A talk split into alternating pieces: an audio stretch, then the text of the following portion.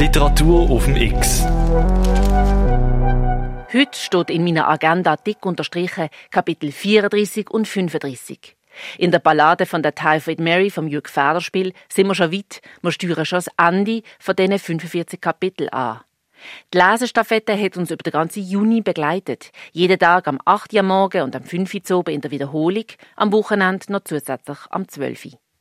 Und für heute lehnt uns die Schauspielerin Barbara Horvath von Österreich, wo gerade am Residenztheater München engagiert ist, ihre Stimme. In der Geschichte von der Typhoid Mary ist unsere Heldin mit vollem Elan am Schalten und Walten, als Köchin und auch als Typhusverbreiterin, ungewollt und halbwissend. Loset selber, jetzt Typhoid Mary auf Radio X. Barbara Horvath Kapitel 34 Sie verkroch sich in Chris Kramers Behausung, schleppte ihre Matratze in eine andere Ecke, hüllte sich in Decken und polsterte den Kopf mit den muffig riechenden Kissen. Im Halbschlaf hörte sie Männerstimmen, schlief und schlief. Nach zwei Tagen wachte sie wieder auf, kochte Wasser in allen Töpfen, um die Zinkwanne zu füllen. Sie badete, zog sich an und kochte eine Bohnen- und Gerstensuppe für acht ihr unbekannte, sich nur mit Nummern anredende Männer. Sie entnahm dem kleinen Koffer den Zettel mit den beiden Adressen, die ihr Mrs. Seeley aufgeschrieben hatte. Die zweite war die eines Mr. John Spawnberg.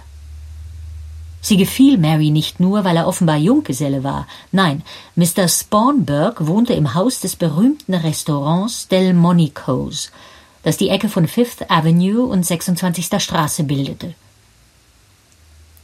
Vor dem feudalen Restaurant stand ein schwarzhäutiger Portier mit Glacé-Handschuhen und goldumrandeter Kapitänsmütze.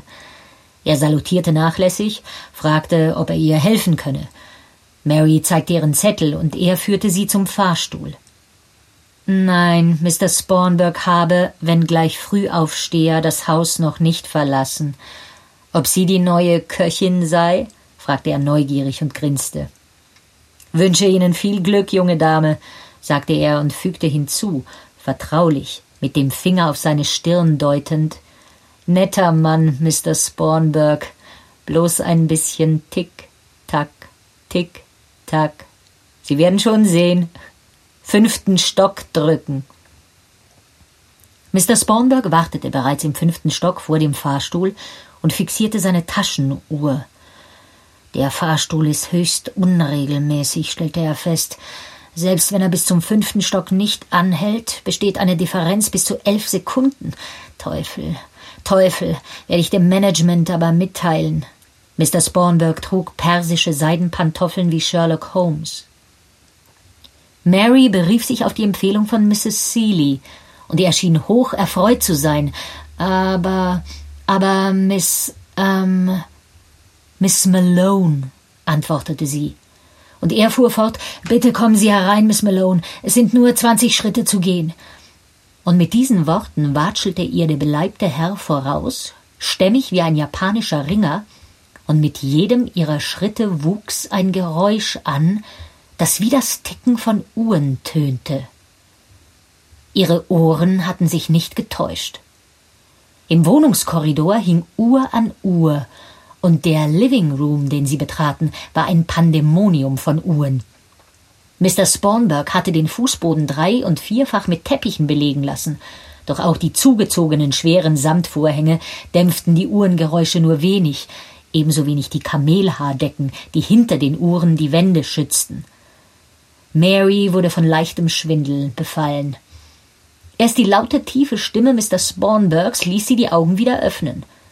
Nein, er redete nicht, er brüllte mit freundlichem Gesicht gegen die wuchtigen Standuhren Pendulen an. Da war auch eine Bahnhofsuhr mit einem Durchmesser von 80 Zentimetern, umgeben von Kuckucksuhren jeder Größe und immer dieses unaufhörliche, unablässige, hundertfache Tick, Tack, Tick, Tack, Tick, Tack, das zwischen dem Tick und dem folgenden Tack vielleicht für den Bruchteil einer Sekunde von Stille unterbrochen wurde. Was sie denn eigentlich kochen könne, hatte er gebrüllt. Wie? Alles? Am liebsten habe er Schinken in Apfelsaft mit Pfefferkörnern. Wie und sonst? Zum Frühstück Milchreis mit Zucker und Zimt und Jasmintee, sonst nichts. Fisch könne er nicht ausstehen, naturgemäß zu wässerig. Er benötige Vollnahrung. Abends zum Beispiel Maiskolben mit heißer Butter, dann Schweinebraten und Makaroni oder Kalbshaxen in Tomaten und wilden Reis, sowie eine Kanne Kaffee. Keinen Salat, brüllte er. Mary begann sich Notizen zu machen. Nein, sie gab vor, Notizen zu machen. Das Ticken ließ ihre Hände zittern. Sie wolle nun die Küche sehen, rief sie, und Mr. Spornberg nickte und führte sie durch einen zweiten Raum voller Uhren, die den Ablauf der Zeit hämmerten. Sie atmete auf. In der Küche gab es keine Uhrengeräusche. Dafür standen überall Sanduhren. Sie schloss sofort die Tür, und Mr. Spornberg brüllte nun gedämpfter, sie werde sich bald an die Geräusche gewöhnen. Dann begann er sein Leben zu erzählen, womit er seine Leidenschaft für Uhren erklären wollte. Sein Vater sei Mathematiker gewesen, die Mutter schon bei seiner Geburt gestorben. Als Mathematiker habe sein Vater eben Ruhe haben wollen, und so sei er von klein auf immer schlafen gelegt worden. Von wem?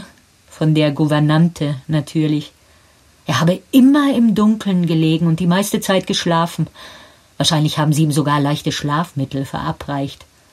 Als er größer geworden sei, habe er den Sonnenaufgang nicht vom Sonnenuntergang unterscheiden können, habe überhaupt kein Zeitgefühl gehabt, bis zum Tode seines Vaters. Ob Mary sich mit einem Wochengehalt von zwölf Dollar einverstanden erkläre, schrie er. Zusätzliches könne sie ja stehlen, wie alle Dienstboten. Ja, ja, Herr sei froh, wenn sie ihre eigene Wohnung habe. Am Abend wolle er Ruhe und Frieden und keine Leute um sich haben. Mary gestikulierte, sie sei einverstanden, möchte sich aber eine Woche Probezeit ausbedingen. Mr. Spornberg erklärte sich achselzuckend einverstanden. Wahrscheinlich war noch nie eine Köchin länger als eine Woche geblieben, dachte Mary, und bat um fünf Dollar für die ersten Einkäufe, die er widerwillig aus der Brieftasche nahm. Mary solle ihm gegen fünf Uhr eine Kanne Tee mit Keksen bringen. Sie nickte und schwenkte beim Hinausgehen die Hand zum Gruß. Draußen versuchte sie, das nachdröhnende Tick-Tack aus dem Kopf zu schütteln und bemerkte, dass sie für Minuten taub war.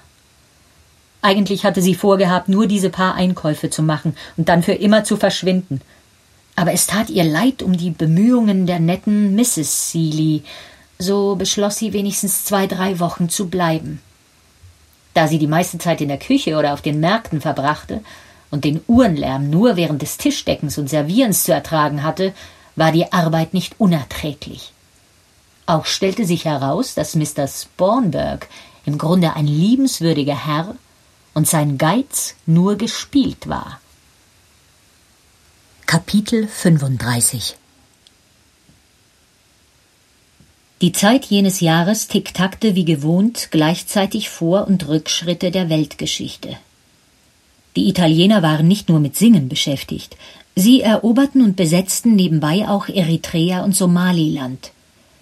In Russland wurde Zar Alexander II. ermordet und von seinem Nachfolger die Geheimpolizei Okrana gegründet. In der glücklichen Schweiz schrieb Johanna Spiri Heidis Lehr- und Wanderjahre, die Geschichte eines Kindes.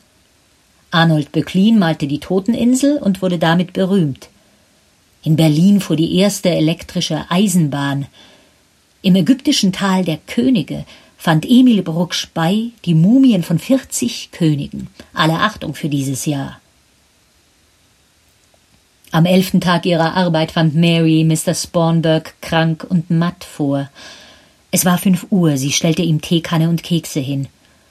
Als sie nach einer Stunde zurückkehrte, war die Tasse unberührt und Fieberschweiß tropfte ihm von der Stirn. Er schlief im Salon auf einem Sofa. Sie weckte ihn.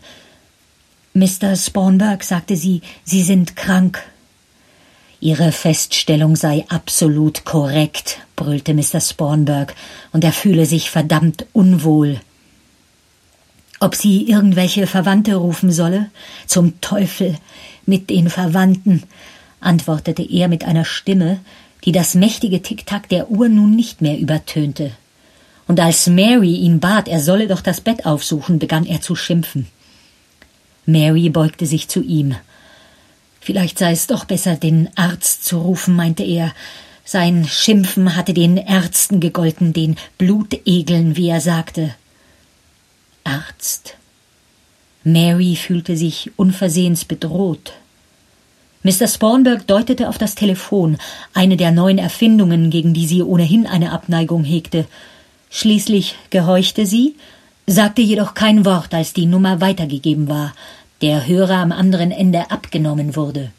Hallo? sagte die Stimme. Wer spricht da? Schließlich vernahm sie ein Lachen. Sie sind es natürlich, Mr. Spornberg. Tick, tack, tick, tack. Mary antwortete noch immer nicht. Und nun rief die Stimme besorgt Mr. Spornberg, hallo? Mr. Spornberg? Mary hängte auf. Sie war in Panik. Was sollte sie bloß tun? Sie rannte die Treppe hinunter und blieb wieder stehen. War ihre Flucht nicht feige? Nein, sagte sie sich, eilte weiter, blieb wiederum stehen. Sie entschloss sich zurückzukehren. Wenn der Arzt kam, würde sie einen Vorwand finden, um sich für eine Weile aus dem Haus zu entfernen. Sie eilte die Treppe hinauf durch das Vestibül und vernahm einen entsetzlichen Lärm. Nicht das Tick-Tack der Uhren, nein, Lärm und Krachen wie von Möbelstücken. Sie öffnete die Tür. Mr. Spornberg stand schwankend da. Er krallte und zerrte mit steifen Fingern die Uhren von der Wand und ließ sie fallen. Zwei der Pendulen lagen bereits zerborsten auf dem Boden, auch eine schmale hohe Standuhr lag da, deren Pendel wie eine steife Zunge aus dem sargförmigen Gehäuse herausragte, und der dicke Mann riß die nächste Uhr von einem Sockel. Sie zerklirrte. Helfen Sie mir. Mary, bitte helfen Sie mir, klagte er. Ich kann es nicht mehr hören. Ich halte das nicht mehr aus, bitte, bitte. Es war mehr als Mitleid, das Mary überkam. Es war der Zorn eines Menschen, der nie wirkliches Glück erhoffen durfte, nie Glück und nie Ruhe. Und sie begann wie Mr. Spornberg zu wüten. Sie riss das wuchtige Pendel aus der gestürzten Standuhr und schlug auf die ticktackenden Zeitmaschinen ein, zerstampfte auf dem Boden die Gehäuse, ließ Metall auf Metall schlagen, Glassplitter scherbelten, Hölzernes zerbrach, Kuckucksuhren barsten, Uhrfedern zersprangen und Zeiger flogen wie Pfeile durchs Zimmer. Mr. Spornberg stand glücklich und lächelnd wie ein Kind da und versuchte mit schwachen Händen Beifall zu klatschen. Dann verließ ihn die letzte Kraft, er sackte zusammen.